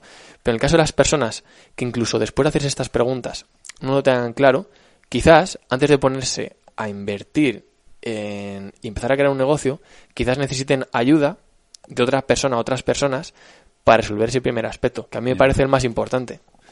Eh, para esto yo no conozco ninguna herramienta. Yeah. Para esto lo que conozco es el- la inversión en uno mismo y hacerte esas preguntas. Eh, una, la más sencilla puede ser ¿qué me gusta hacer? En mi tiempo libre, eh, es decir, ¿en qué lo invierto? ¿Qué hago? ¿Qué me emociona, no? Eh, cuando estoy trabajando o cuando estoy haciendo otra serie de cosas, ¿en qué estoy pensando? ¿En, en qué trato de, para qué trato de ganar tiempo para hacer después, ¿no? O en qué momentos yo me siento mejor. ¿Cuándo alcanzo mis momentos de máxima bienestar o máxima felicidad? ¿Qué estoy haciendo? Entonces, esto es un proceso de inversión en uno mismo y, oye, pues puede ser con un cuaderno, un folio, lo que sea, con las notas de tu móvil y ir anotando ideas hasta que te des cuenta qué es lo que te gusta. El siguiente paso sería, oye, una vez que he encontrado qué me emociona, en qué me gustaría invertir mi tiempo, también tengo que tener en cuenta qué se me da bien, que sería como la segunda pregunta que hay, ¿no? Oye, ¿qué se me da bien? Eh, ¿Qué talentos puedo aprovechar eh, relacionados con estas pasiones que yo tengo? Eh, que además la gente quiera pagarme por ello, que sería como la tercera pregunta, ¿no? Y la cuarta pregunta del Ikigai sería, oye, ¿qué necesita el mundo? Al fin y al cabo, como hablábamos antes, esto se trata eh, de personas que resuelven problemas a personas. Entonces, si no solucionas nada, pues es posible que sea más difícil que puedas tener y crear un negocio rentable. Y me dirás, ya, pero hay negocios que no venden nada necesario como las joyas. Ya, pero ahí estamos metiendo otro aspecto del ser humano como es el estatus, es el reconocimiento. Y nos gusta pues tener en las mentes de los demás y en la nuestra propia un cierto estatus, una cierta jerarquía. Y para eso pues nos vestimos de una manera, nos echamos unos perfumes, nos gusta movernos con cierto tipo de gente, vamos a ciertos sitios, etcétera, etcétera, ¿no? Es, otra de las posibilidades. El, juego social, el mono que llevamos dentro. Eso es. Yo sí me gustaría hacer un apunte aquí a esto, ¿no? Yo sí tengo algunas sugerencias que hacer para esa gente, porque em, además yo esto lo he visto, lo he visto mucha gente. Yo creo que es algo tan sencillo, que parecerá una chorrada, como eh, deshacerte de la televisión. No, o sea, ya sé, bueno, mucha gente que me conoce sabe que tengo una campaña contra la televisión, pero... Me uno. ¿Eh? me uno a esa campaña. Eh, pero es que tan sencillo porque dices, coño, eh, tienes que pensar en lo que te mueve, tienes que pensar en lo que te motiva, pero si estás constantemente 24 horas al día rodeado de ruido y de inputs, es imposible que seas capaz ni siquiera de dejarle esa musa que venga, ¿no? Entonces, joder, deshacerte de la televisión, eh, y liberarte de media hora, una hora, dos horas al día, irte a pasear solo, sin móvil y pensar, entonces es cuando realmente eres capaz de ya hacer lo que tú decías ahora, de anotar ideas, realmente qué quiero hacer, qué no quiero hacer, pero si ni siquiera tienes esa maldita media hora, esa maldita hora, eh, es casi como imposible. Y si estás constantemente rodeado de ruido, eh, lo primero que hay que hacer, yo creo, a mi modo de ver, eh, que, evidentemente tú sabes, mucho más de esto que yo, pero te quiero decir que a mí cuando la gente me pregunta sobre ese tipo de temas, lo que me parece fundamental es primero crear el maldito vacío. O sea, primero Sí, o sea, crear ese espacio, lo que tú hiciste. Mira, yo me voy, no sé qué voy a hacer, pero me voy, creo el vacío y luego entonces es cuando ya me vendrán cosas, podré reflexionar, podré pensar, pero si estás constantemente con la televisión puesta, con el móvil puesto, con el no sé qué puesto, con tu suegra comiéndote el coco, con tu novia no sé qué, con tu novio no sé cuánto, es imposible. Yo creo que es imposible. Y la gente que, que yo veo a mi alrededor estadísticamente, que son capaces de llegar a esa conclusión y que son capaces de hacer ese proceso que dices, el paso número uno es crear vacío. Crear vacío, crear espacios. Y eh, eh, borrar, borrar cosas. Lo que tú decías, que no es falta de tiempo, es falta de prioridades, ¿no? Sin duda. Entonces, si no haces que pensar media hora al día sea una prioridad, sea darte, darte un paseo o vete a correr. Por eso la gente, por eso, por eso el correr tiene tanto tirón, porque es en la maldita media hora cuando la gente puede estar sola. Entre mucha gente, ¿no? Entonces, bueno, quería hacer este paréntesis que yo creo que es fundamental. Y, y la maldita televisión que eso es, da para otro podcast. Otro día nos sentamos a hablar solo de la televisión. Me parece fantástico. Eh, televisión y eso le añadiría eh, el uso indiscriminado de las redes sociales. Eh, porque a lo mejor ahora hay gente, o sobre todo los jovencitos, ¿no? Que, bueno, todo el mundo va con el móvil, pero sobre todo estas generaciones más jóvenes, y creo que se abusa. Se abusa muchísimo de, de la red social. La red social es una herramienta buenísima, tanto si eres productor como si eres incluso consumidor.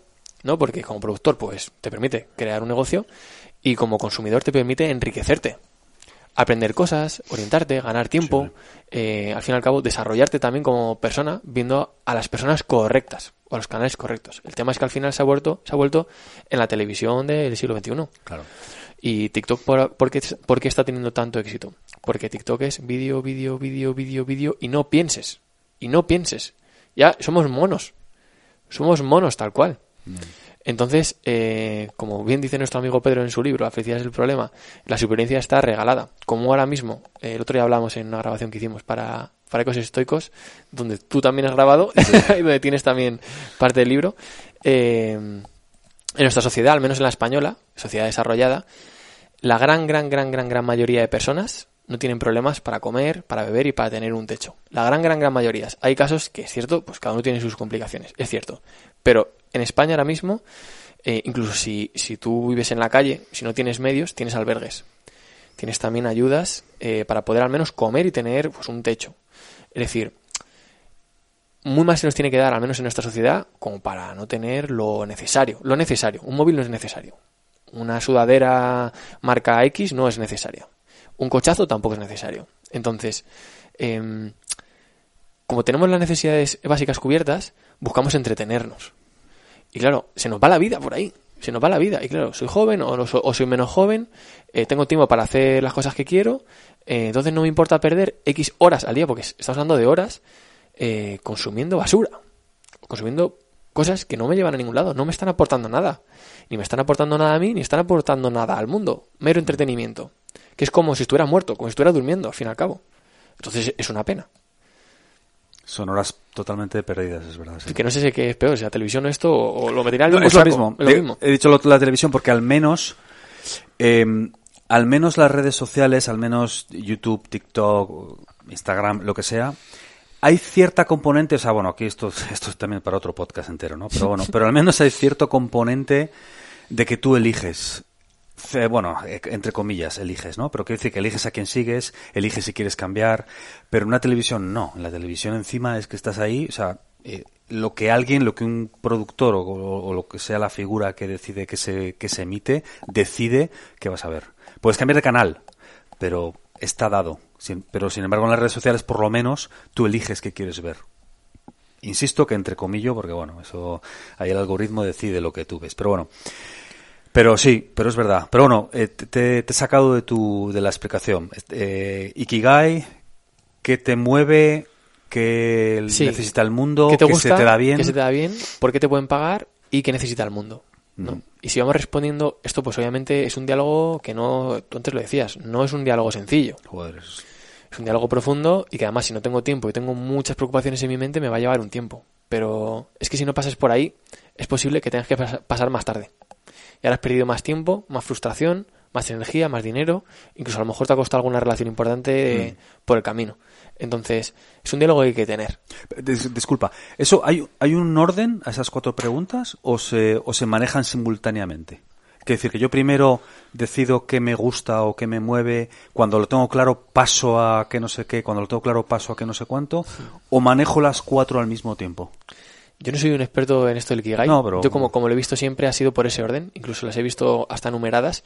Y además yo, si, si a mí por ejemplo me preguntaras, eh, como oye como amigo oye ¿qué, cuál es tu consejo ve pasando de una en una y por esa sucesión porque además nuestra atención es tan limitada que si trato de responder varias cosas significantes eh, perdón significativas en mi vida eh, como son esas, respuestas que es hacia dónde quiero cómo quiero invertir mi vida como esté tratando de responder varias cosas al mismo tiempo eso va a ser un desastre no pero yo no me refiero al mismo tiempo me refiero a que es necesario haber respondido a la primera antes de hacerte la segunda o sea, porque puedo decir, mira, la, primera no la tengo clara, voy a centrarme en la segunda de momento eh, y voy a dejar esa para después. Y me centro toda mi atención en la segunda, por ejemplo.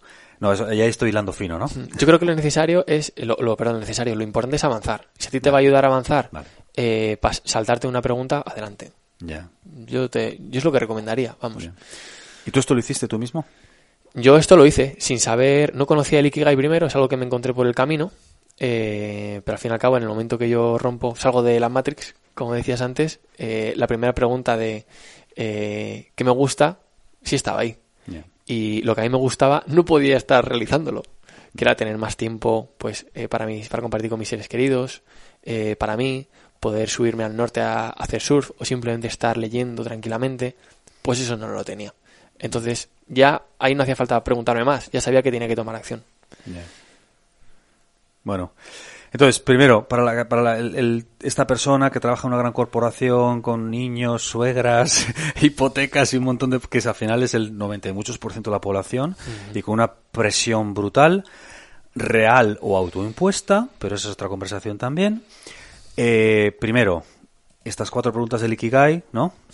Para intentar salir de ahí y cuando... Pero vamos a suponer, esta persona, por ejemplo, que, que trabajas con ella, ¿no? Ya dice, pues sí, mira, me gusta, yo qué sé, el tenis. Y además no sé qué, y además no sé cuánto. Ha respondido las cuatro. Tengo una idea de lo, de, lo que me gustaría hacer vital y profesionalmente, que es, yo qué sé, enseñar tenis a mujeres de 45 años zurdas. ¿Hay demandas? Sí. ¿Me gusta mucho? ¿Es lo que sé? Sí. Vale, ya está.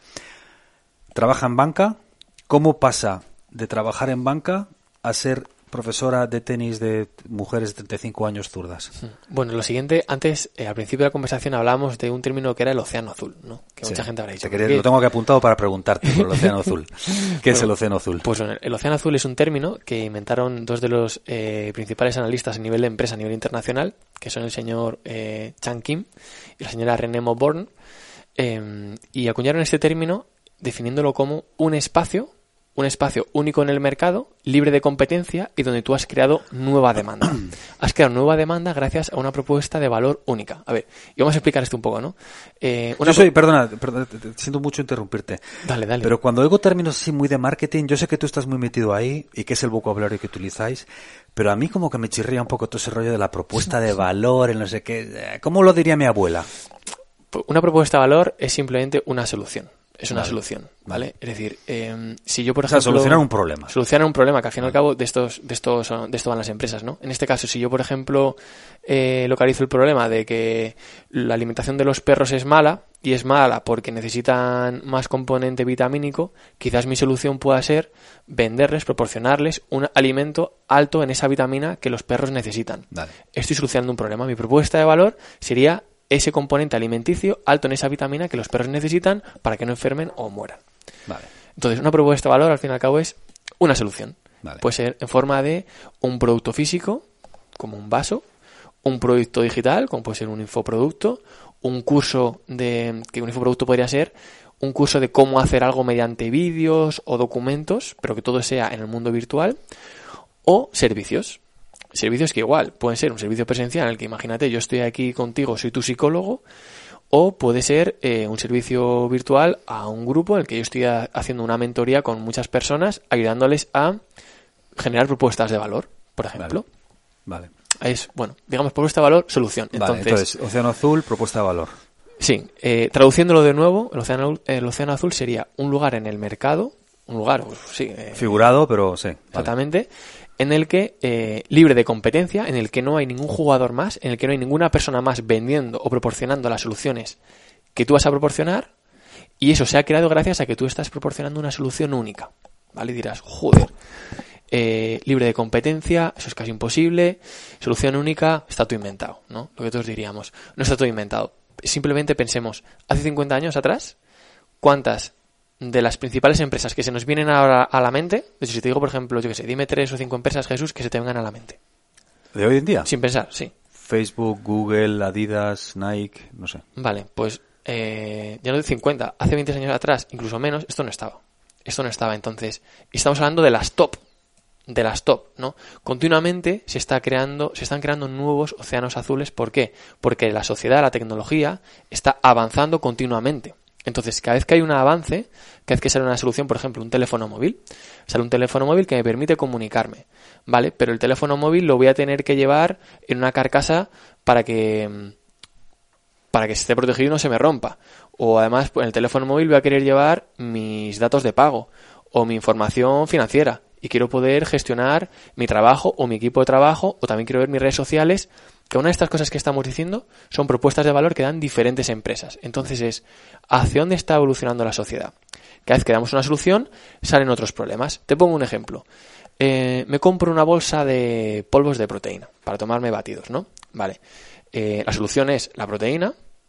Los problemas que puede crear es cómo me lo tomo. Necesito un instrumento para meterlo bote. Eh, ¿cómo, para empezar, ¿dónde lo meto? Pues un shaker, toma. Una empresa me dice, toma, mi propuesta de valor es un shaker, una cantimplora de estas. Eh, ¿Ahora con qué lo mezclo? Pues otra empresa me dice, pues toma, mézclalo con esta leche de aquí porque tiene X componentes que hace que la solución sea mayor y se aprovechen más los aminoácidos, etcétera, etcétera. Otra solución puede ser, ¿y cuando me lo tomo? Pues otra empresa me dice, pues mira, tómatelo por la mañana antes de hacer esto o tómatelo por la tarde después de hacer lo otro. Otra solución puede ser, ¿y cómo maximizo el resultado de estos polvos de proteína? Pues mira, hace este tipo de entrenamiento y yo, que tengo otra empresa, te enseño cómo hacerlo con mi método de entrenamiento tal. Eh, y además te vendo este material que necesitas. Es decir, si nos damos cuenta, una solución eh, crea muchísimos problemas eh, que permiten, dan posibilidades a otros empresarios a crear y a proporcionar esas soluciones. Y hemos cogido, por lo primero que se me venía a la mente, pero es que cualquier otra cosa que cojamos incluso en tu casa nos puede crear eh, un problema. Vale, entonces un océano azul es cada una de esas pequeñas soluciones. Un océano azul es un lugar que vamos a crear libre de competencia en el que solo estamos nosotros, ¿vale? Eh, gracias a que hemos conseguido crear una propuesta de valor única en el que proporcionamos un producto o una solución que nadie más da, ¿vale? O al menos no de la manera que lo hacemos o no a quien lo hacemos, a quien se lo dirigimos, Vale. ¿vale? Eh, Pero quiero decir, entonces yo, por ejemplo, imagínate eso, ¿no? Pues mira, mi océano azul es que yo como eh, conozco muy bien el nicho de las proteínas y conozco muy bien el mundo del tenis y conozco muy bien no sé qué, mi océano azul es proporcionar un shaker que es solo para tenistas zurdos, ta, ta, ta, ta, ta. ¿Eso Por- sería, por ejemplo? Por ejemplo, sería mi, mi eh, océano eso, azul. eso podría ser. Es decir, si analizáramos que hay demanda, que te voy a decir una herramienta, ya antes nos hemos quedado con las herramientas, Sí. una de las herramientas que podemos utilizar, una vez que hayamos pasado por esas cuatro preguntas del Ikigai, vale, tengo claro lo que quiero hacer, como tú decías, tengo ciertas ideas, me gusta el tenis eh, y demás, ¿no? Pues hay una herramienta muy sencillita que, mm, de hecho, tiene varios usos gratuitos y si no, te cuesta 10 dólares para ya casi toda la vida, que se llama Keywords, palabras clave, Keywords Everywhere, palabras clave en todos los lugares. Es un plugin de Chrome, necesitas el buscador de Chrome, eso se instala súper fácil a golpe de clic y eso te permite que cuando tú pones una palabra en Google, por ejemplo, tenis, eh, en la derecha te saldrá un panel de todos los términos relacionados con tenis y cuánto lo busca cada persona al mes. Dice también si hay gente que se está, que está publicitando eh, relacionado con ese, con esa palabra, etcétera, etcétera, ¿no? Esto que nos dice en ese momento, prácticamente gratis, eh, la demanda de mercado. Oye, si yo pongo tenis para zurdos, me saldrá un panel en el que dirá si esas palabras se buscan al mes. Si no, y dónde hay competencia y dónde no. Puedo buscar dónde no hay competencia. Dónde no hay nadie que esté publicitándose. A lo mejor pone tenis para zurdos, mm, grip, imagínate, ¿vale? Y nadie les está eh, vendiendo grip a los zurdos. O yo qué sé, algún problema que pueden tener los zurdos, no sé, no, Sí, sí. no se me ocurre, pero algo para, para esa mano o un adaptador, oye, no un adaptador que haga que el grip de la raqueta sea más ergonómico para los zurdos. Pues a lo mejor eso no está, ¿no? Eh, no hay nadie que esté compitiendo por eso, pues voy a generar una propuesta de valor ahí, ¿vale? Lo suyo no es hacerlo con el primer término, lo suyo es eh, poner 5, 10, incluso más términos hasta que ya veas, relacionados con el tenis en este caso, hasta que veas que las palabras que salen en ese mismo papel, en ese mismo panel, empiezan a repetirse. Y todo eso lo copias y pegas a un Excel y al final ves qué es lo que la gente busca. Lo que la gente busca es lo que la gente necesita. Y ves dónde no hay competencia. Y ahí para empezar ya tienes un hueco donde seguro que puedes crear muchísimas propuestas de valor.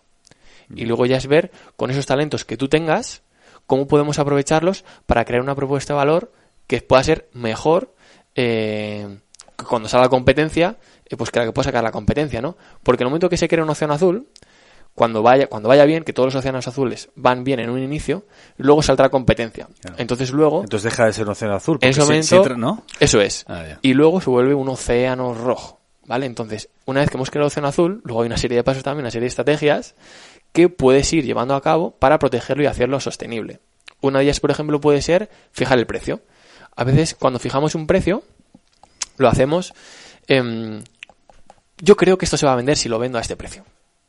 A veces, a veces hace así, El yo creo. Yo esto del, del yo creo lo he oído, mm, te diré, en el 100% de proyectos en los que he estado o he asesorado. Entonces, siempre está el yo creo o qué piensas acerca de este precio. No, pero si no es lo que piense yo.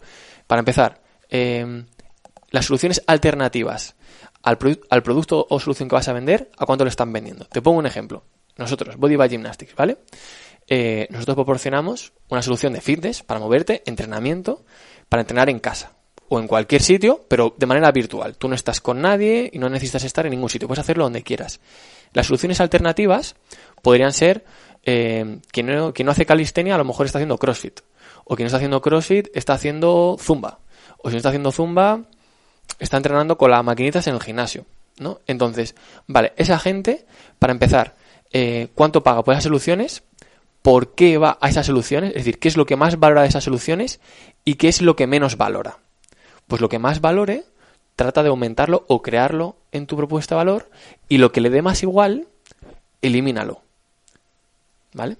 Eh, te pongo el caso del Circo del Sol. El Circo del Sol que lo conoce muchísima gente, ¿no? Además, su fundador eh, era trapecista, él venía del mundo del sol, ¿no? Y en el momento del mundo del sol, del mundo del circo. Y en el momento que él sacó, eh, que él fundó el Circo del Sol, el circo era un mundo que estaba en declive, un mundo en low cost, en el que cada vez iba menos gente y cada vez era más barato, costaba menos de 10 euros la entrada ya, ¿no? Eh, y el tío eh, ha conseguido crear una empresa en la que las, las entradas cuestan casi 100 euros o más y que se llenan eh, por cada ciudad en la que pasan. ¿Cómo puede ser esto? Pues él lo que hizo fue utilizar una de las, eh, una de las estrategias posibles para crear una zona azul, que es combinar dos industrias alternativas. Combinó el circo y combinó el teatro. ¿Y qué hizo? Justo lo que comentábamos ahora. Unió lo mejor de ambas y quitó, redujo o eliminó eh, lo que la gente menos echaba de menos o menos le gustaba de cada una de ellas. Del circo, ¿qué es lo que más le puede gustar a la gente? Los espectáculos de acrobacias, los que involucraban cierto tipo de peligro, ¿no? De, "Oh, Dios, que le tenían así con la atención de Dios, se va a caer, se va a caer, mira lo que está haciendo, ¿no? Que esto no lo he visto en ningún otro sitio. La carpa, el hecho de meterte en la carpa del circo, eso es, eso es algo mágico, ¿no? Eh, ¿qué, lo, ¿Qué es lo que no le podía gustar tanto? Pues el hecho, por ejemplo, de que las butacas fueran incómodas, el hecho de los espectáculos con animales, eh, el hecho de que hubiera varias carpas a la vez y no supiera dónde tengo que mirar, ¿no? Entonces eso él lo quitó. Y luego que dijo, vale, teatro, que es una de las eh, industrias alternativas al circo, pero que es una solución también que la gente cuando no va al circo puede ir al teatro porque es entretenimiento. Entonces son cosas eh, complementarias o sustitutivas, mejor dicho, ¿no? ¿Qué es lo que más le gusta a la gente del teatro? Para empezar, es un, es un sitio en el que si yo voy al teatro, mi estatus es superior, porque yo voy al teatro y al teatro va la gente cool, a la gente guay, ¿no? Eh, entonces trató de, eh, digamos, impregnar al Circo del Sol de ese cierto estatus de, eh, bueno, más, un estatus un poquito más elevado. Eso, por ejemplo, lo hizo elevando, elevando el precio muchísimo, ¿no? O poniendo música en directo, una música de alta calidad. Eh, las butacas, pues en el Circo del Sol son mucho más cómodas. Tú entras y tienen ahí un entorno montado con televisiones, con calefacción, con bebidas, hay espacios VIP, hay carpas de no sé qué. Es un espacio que ya deja de ser la tierrita y el frío y los malos olores del circo a un entorno muy cuidado, élite en el que estoy cómodo y en el que, wow, yo quiero pertenecer a, a este entorno, ¿no? Eh, ¿Qué más hizo? Oye, ¿qué le gusta a la gente del teatro? El hilo argumental de las funciones. Pues el circo no lo tenía. El Circo del Sol lo metió. ¿no? Entonces, fue combinando esas, esos aspectos que más valora el público y lo que no valoraba lo quitó y el producto fue el Circo del Sol. Un espectáculo que tiene un circo argumental, hay una sola carpa, no hay animales, solamente hay trapecistas, música en directo fantástica, luces, colores, eh, un ambiente muy cuidado, las butacas son cómodas y además te meto la escasez de que las plazas son limitadas, te meto la urgencia de que solo voy a pasar una vez por año por tu ciudad, X días y o vienes o te lo pierdes porque la sesión va a ser única y demás, ¿no? Y estamos hablando de que con toda la de circos que hay en el mundo y con toda la de teatros que hay en el mundo, este señor creó un océano azul. Es una muestra más. ¿De dónde es este hombre? ¿Sabes? No lo sé, no lo, no lo sé. Eh, tendré que mirarlo, no, no recuerdo. Pero y estamos hablando de que no era una persona superdotada ni mucho menos. Estamos hablando de que, con todo el respeto del mundo, era un trapecista, él venía del circo. Simplemente fue una persona que miró a la información al que todo el mundo podía, a la que todo el mundo podía acceder de una manera diferente, con perspectiva, fue sistemático, fue metódico, no sé si conocería la estrategia del Océano Azul en ese momento o no, pero la verdad es que la llevó al dedillo. Claro. Igual que ponemos el ejemplo del Océano Azul, que en este caso no es online, hay muchísimos, muchísimos, muchísimos casos, continuamente surgen más, en los que esto se lleva a cabo. Estamos hablando de algo que es el mundo del entretenimiento. Qué difícil es crear un, un océano azul en un mundo de entretenimiento. Continuamente salen más. Bien. Entonces, simplemente, y volvemos a lo de antes, no se trata de lanzar una moneda al aire a ver si lo que creo me va bien. No. Ya hay. Eh, Hay un método. Hay, un método a seguir, hay una serie de pasos. Que simplemente necesitamos mirarlo con cierta calma, con cierta lógica y con cierta coherencia. Se trata de analizar de manera objetiva, como esta herramienta de la que hemos hablado, que es Keywords Everywhere. Que bueno, si quieres te pasaré el link Sí, sí. para que puedas dejarlo y quien quiera utilizarlo, pues que, Vale. que lo utilice. Entonces, eh, de esta manera prescindimos de lo que pensamos o lo que creemos y nos basamos en la información real, en lo que necesita y demanda la gente. Y de hecho, no sé si te suena el método Lean Startup, Sí, el famoso libro, ¿no? pues eh, si esto además lo combinamos con el método Lean Startup, que básicamente, para quien no se quiera leer el libro, se lo resumo en un momento, eh, todo lo que hagamos que se base en un bucle de testeo, es decir, oye, En el momento que yo empiezo a crear mi propuesta de valor, incluso sin tenerla creada, pues algo como crear una encuesta para saber si a la gente le interesa. O los detalles que yo tengo pensado meter, preguntarle por ellos, si le es útil o que lo valoren del 1 al 10, ¿no? Testear si a la gente eh, le interesa, si realmente eso es útil, analizarlo y en función de eso crear. Y volver a repetir el bucle. Analizar, perdón, testear, analizar, volver a crear. Todos los negocios deberían estar continuamente en este bucle. Y esto lo que haría sería que se adecuaran mucho más a proporcionar soluciones para los problemas de las personas, no lo que pensamos. Y cuando un negocio hace eso y luego además lo combina con la estrategia del océano azul, ese negocio es imbatible. Pero dime una cosa, eh, Agus, esta persona, yo vuelvo otra vez a la, a, la chica esta que me hablabas antes, ¿no? Chica o la mujer esta, la señora esta. Eh, vale, está en banca, ha, hecho, ha pasado por el proceso de Kigai, eh, ya sabe lo que quiere hacer o a qué se quiere dedicar, tenis, zurda, todo este rollo que hemos dicho. Las herramientas son lo que acabas de explicar. Te quiero decir, mira, no se trata de moneda al aire, no se trata de yo creo que voy a vender raquetas con grip, sino que ha hecho todos sus deberes de hay demanda, todo esto que hemos hablado, vale. Sé lo que quiero hacer, sé cómo, pero trabajo en banca 60 horas a la semana. ¿Cómo voy de A a B? Bueno, pues en ese momento, eh, porque ya una vez que todo el análisis está hecho, toca implementar. Entonces ya es, pues oye, si tú no tienes el producto, a lo mejor alguien lo tiene. Si alguien lo tiene, pues eh, busca la manera de venderlo. Por ejemplo, en el primer momento lo que hice yo con Javi fue hacer dropshipping. En este caso, ¿no? A lo mejor puedes hacer algo similar o simplemente comprar una serie de unidades y empezar a venderlas ya. Por ejemplo, ¿no? O crear un prototipo por tu cuenta y venderlo con, bueno, una serie de personas a ver qué te dicen y estar en ese proceso de... Pero sin dejar su trabajo en banca. Ahí depende, ahí depende de lo que quiera apostar cada uno por ello y de lo valiente o no que sea. Claro, ahí quería yo, parar, ¿no? Claro, hay, hay una expresión eh, que a mí me gustó mucho que es la de quemar los barcos.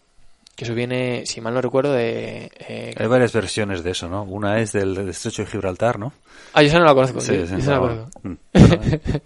y, y luego creo que la otra estaba, eh, no sé si a lo mejor esta la conoces tú, que es, creo que era Alejandro Magno, eh, cuando fue a combatir con los, contra los fenicios, llegaron a las costas y se avecinaba una batalla muy, muy, muy, muy, muy dura. Y entonces, claro, eso eh, él lo palpaba en el ambiente y sabía que las tropas estaban muy temerosas de lo que podía pasar en esa batalla, temían por su vida y que cabía eh, la posibilidad de que muchos huyeran. ¿Y qué hizo? Llegaron a la costa, quemad las naves. Y de esa manera ya vas con el 100% hacia adelante te has quitado la duda de vuelo para atrás, en este caso sería volver para atrás. Solo hay un camino que es para allá. Exactamente. Y a veces, a veces necesitamos quemar los barcos y colocarnos en una posición muy incómoda, eso ya depende de cada uno, pero sabes que hasta que no agotes los recursos, hasta que no te veas en esa, situación incómoda, no vas a dar el máximo de ti. Yo ahí tengo sentimientos encontrados, tío. Tengo, yo, yo mismo eh, tengo diferentes eh, visiones de eso. O sea, está efectivamente, ¿no? Pues la estrategia de tipo, pues Arnold, ¿no? Arnold Schwarzenegger, que no hay que tener plan B, solo A y yo voy a América y tal. ¿Y qué es esto? Quemar las naves. No hay plan B, es o esto o me muero. Eh, y entiendo, entiendo la fuerza que tiene eso y entiendo que funciona y entiendo que es una herramienta para usarla en ciertas circunstancias, pero a mí no me parece, francamente, para, aquí ya estoy dando, esta es mi opinión ya, ¿eh? No me parece que para ese escenario que estamos barajando aquí, gente que tiene su trabajo, que tiene su, su vida montada, que esto se ve mucho, ¿no? Dice, no, pues un día a alguien le pega el siroco y no va a trabajar, manda la mierda a todo y, monta un, un puff, un puff, como se decía antiguamente, ¿no? Y monta, monta un bar o un negocio de raquetas. Eh, hostia, espera, ¿por qué no, sin dejar tu trabajo, empiezas a testear usando esas herramientas que tú decías? Eh, trabajas el fin de semana online, vas montando, vas viendo, ves, coño, pues esto parece que va yendo, coño, pues voy a un poco más, coño, un poco más. Y cuando ves que eso más o menos puede funcionar, pues te puedes plantear la posibilidad de quemar las naves, dejar tu trabajo y dedicarte al 100%. Porque también hay mucho inconsciente que oye, oye historias de éxito y dice, ah, pues yo dejo mi trabajo, eh, mi trabajo de 9 a 5 y monto un, proyecto online y espera, que tiene, o sea, puedes, puedes financieramente, te lo puedes permitir, te lo puedes permitir eh, familiarmente, socialmente, o sea, hay muchas eh, variables que yo creo que eh, Son dos eh, formas de aproximarse, de aproximarse a esta situación, ¿no? Lo de quemar las naves, que a veces que hay gente que necesita eso, que necesita que un amigo le coja por la pechera, le dé dos tortas y dice, se acabó, ah, para allá, ¿no? Todos, todos necesitamos a veces un poco eso. Claro. Pero bueno, eh, yo tengo, tengo, tengo sentimientos encontrados. Claro, ahí ya es cada uno, pues volvemos al primer punto que hablamos del Ikigai. Necesitas conocerte. Necesitas conocerte y saber, coger tu, termo, tu termómetro personal y, bueno, elegir. Saber a qué estás dispuesto, cómo puedes funcionar mejor, saber los pros y los contras que conlleva hacerlo de una manera mucho más conservadora, etcétera, etcétera, o quemar las naves, ir a saco y a ver qué pasa. Mm, no se, no se trata de A o B, se pueden hacer términos intermedios, pero Claro. bueno, hay personas que con una o dos horitas al día son muy constantes y se van a poner y son muy eficientes y te sacan algo en condiciones, pero hay personas que o se meten al 100% con ello, o divagan, me despisto, de repente tengo dudas, no, creo que no, lo dejo, y eso nunca se materializa. Y pasan los días, pasan las semanas, meses, años, se te ha pasado la vida y no les has echado pelotas. Quizá yo estoy claro, quizá estamos visualizando perfiles diferentes. Quizá tú inconscientemente estás visualizando pues a gente más joven que tiene su trabajo y que parece que es el fin del mundo se lo deja, pero realmente da igual. O sea, tu caso. Es decir, si no tienes compromisos en el sentido de vida o muerte, personas que dependen de ti, o no tienes eh, compromisos, profes- compromisos profesionales a largo plazo adquiridos, que también te puedes decir, oye, mira, lo siento, pero hasta aquí llegó la marea, como decimos aquí en el norte, hasta aquí llegó la marea, se acabó.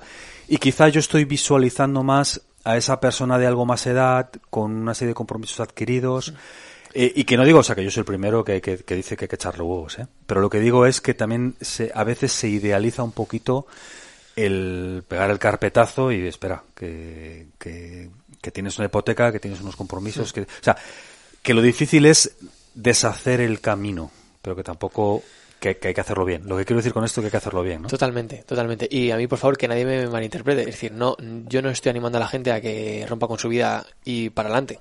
Eh, Eh, No, aquí- tampoco digo que lo estés diciendo, ¿eh?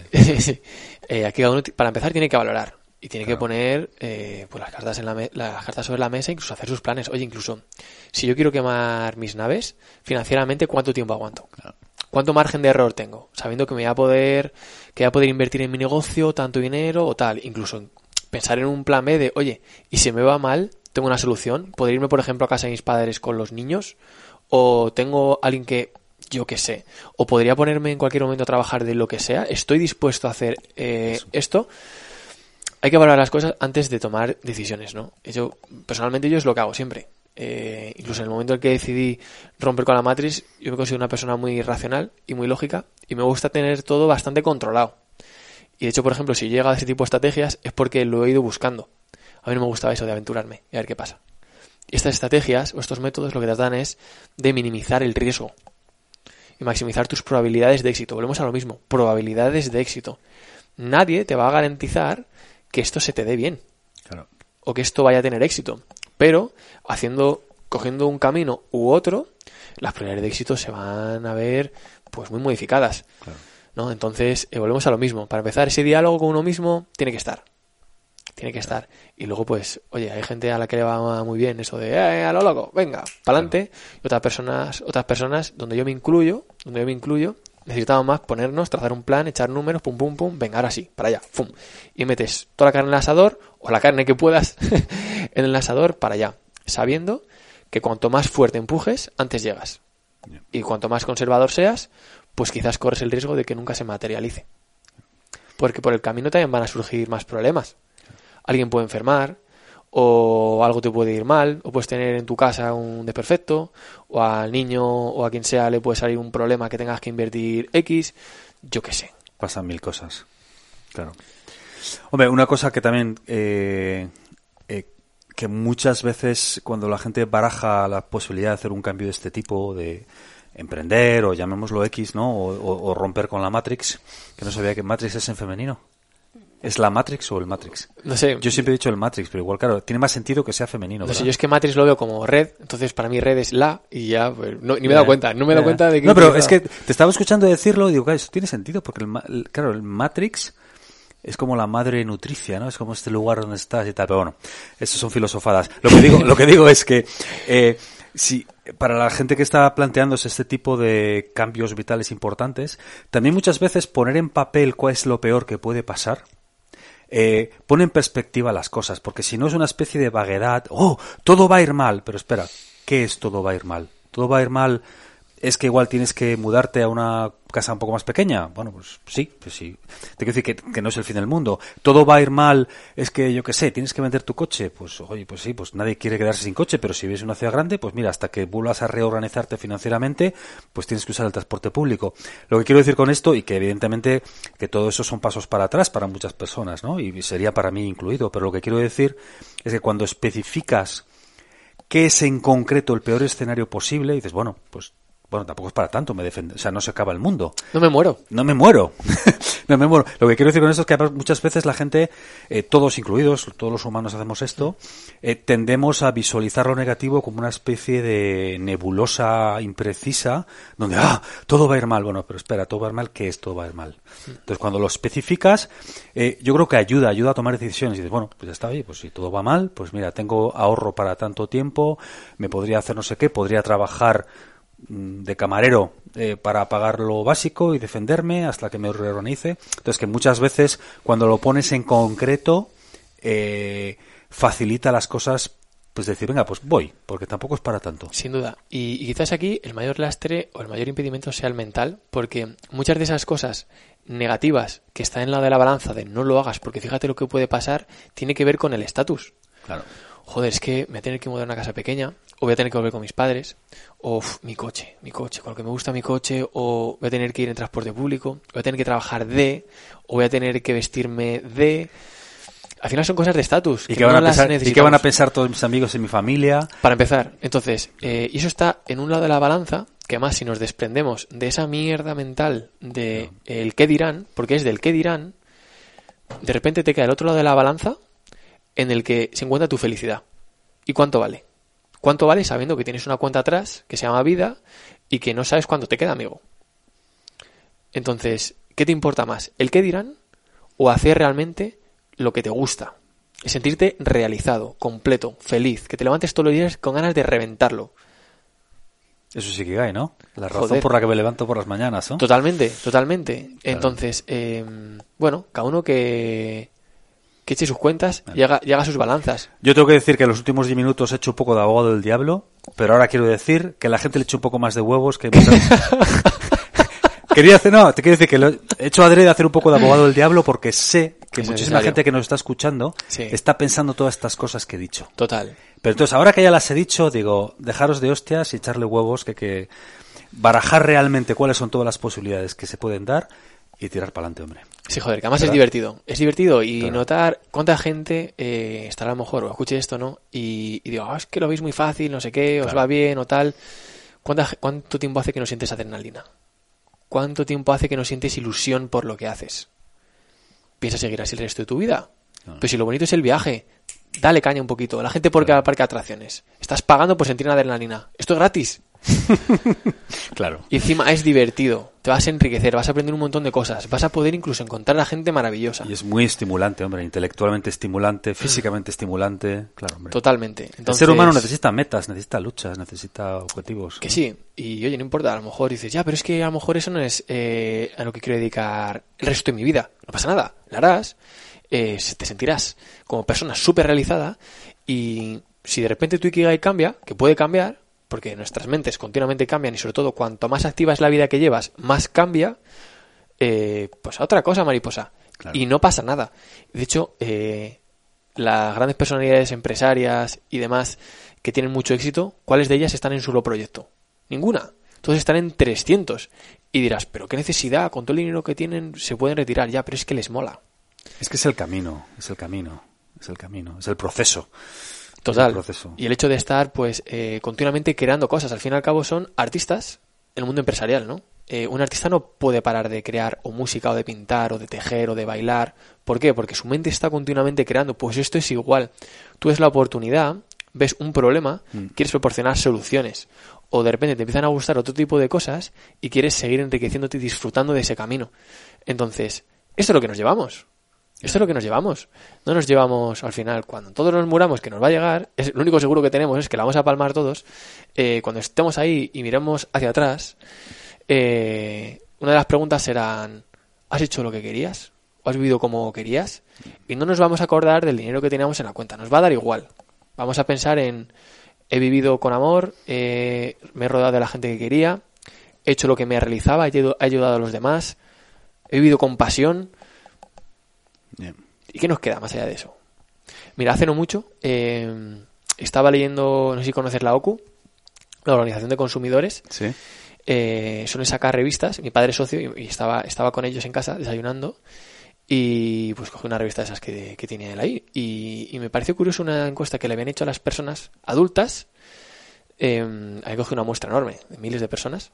Y le habían hecho una serie de preguntas a ver qué era lo que más eh, valoraban en su vida. Si te, yo qué sé, ¿qué tres cosas dirías que, que fueron las tres principales que, que más le preocupó a esa gente? ¿Qué dirías? no sé, por la familia, los amigos, supongo, no sé, cosas interpersonales, ¿no? Supongo o qué. Totalmente. Eh, la primera era eh, la relación que tenía con sus seres queridos. Es decir, cómo me llevo con eh, mi hijo, mi hija, mi hermana, mi familiar, mi amigo.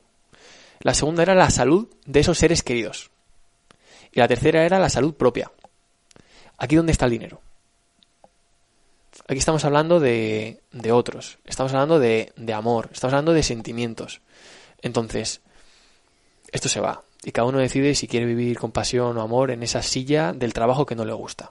Lejos de los que quiere, joder. No se me ocurre mejor manera de acabar este podcast así, tío. ¿Qué tienes entre manos? ¿Qué, qué, tu, tu, Kigai dónde te va a llevar? ¿Qué es lo siguiente que tienes en mente? ¿O qué proyectos tienes? Pues, eh, bueno, parte de mi Kigai es lo que decía al principio, ¿no? A mí me encanta aprender. Me encanta aprender y me encanta enseñar esas cosas útiles que aprendo, ¿no? Mm. Y parte de ello ahora es, bueno, eh, parte, por ejemplo, de, esas de esos aprendizajes, de esas enseñanzas, es acerca de la estrategia. Hemos hablado un montón de cosas acerca de métodos, de sistemas, de patrones objetivos que podemos cuantificar para que esto de emprender, de aventurarnos a una vida nueva, para sentirnos realizados y, todo lo que hemos hablado, pues que no se tira una moneda al aire, volvemos a lo mismo, que esto no sea cuestión de azar, que nadie nos va a garantizar 100% que va a ir bien, pero tenemos una probabilidad de estrechar esa probabilidad de riesgo. Entonces, eh, todo lo que he ido aprendiendo de estos grandes expertos a nivel internacional, lo que he ido viviendo yo durante estos meses con diferentes proyectos, diferentes lanzamientos, diferentes personas, eh, lo quiero transmitir, lo quiero enseñar y eh, ahora mismo estoy terminando de crear, bueno, estoy empezando a crear eh, el podcast Libertas, donde voy a estar comentando muchos casos como los que hemos comentado de, por ejemplo, el Circo del Sol, pero eh, orientados al mundo online, al mundo online, que es al fin y al cabo en el que yo estoy metido ahora, que pienso que es el futuro y sobre todo que es el que más libertad te da de poder estar con tus seres queridos, donde, cuando quieras, trabajar lo que quieras eh, y demás. ¿no? Entonces,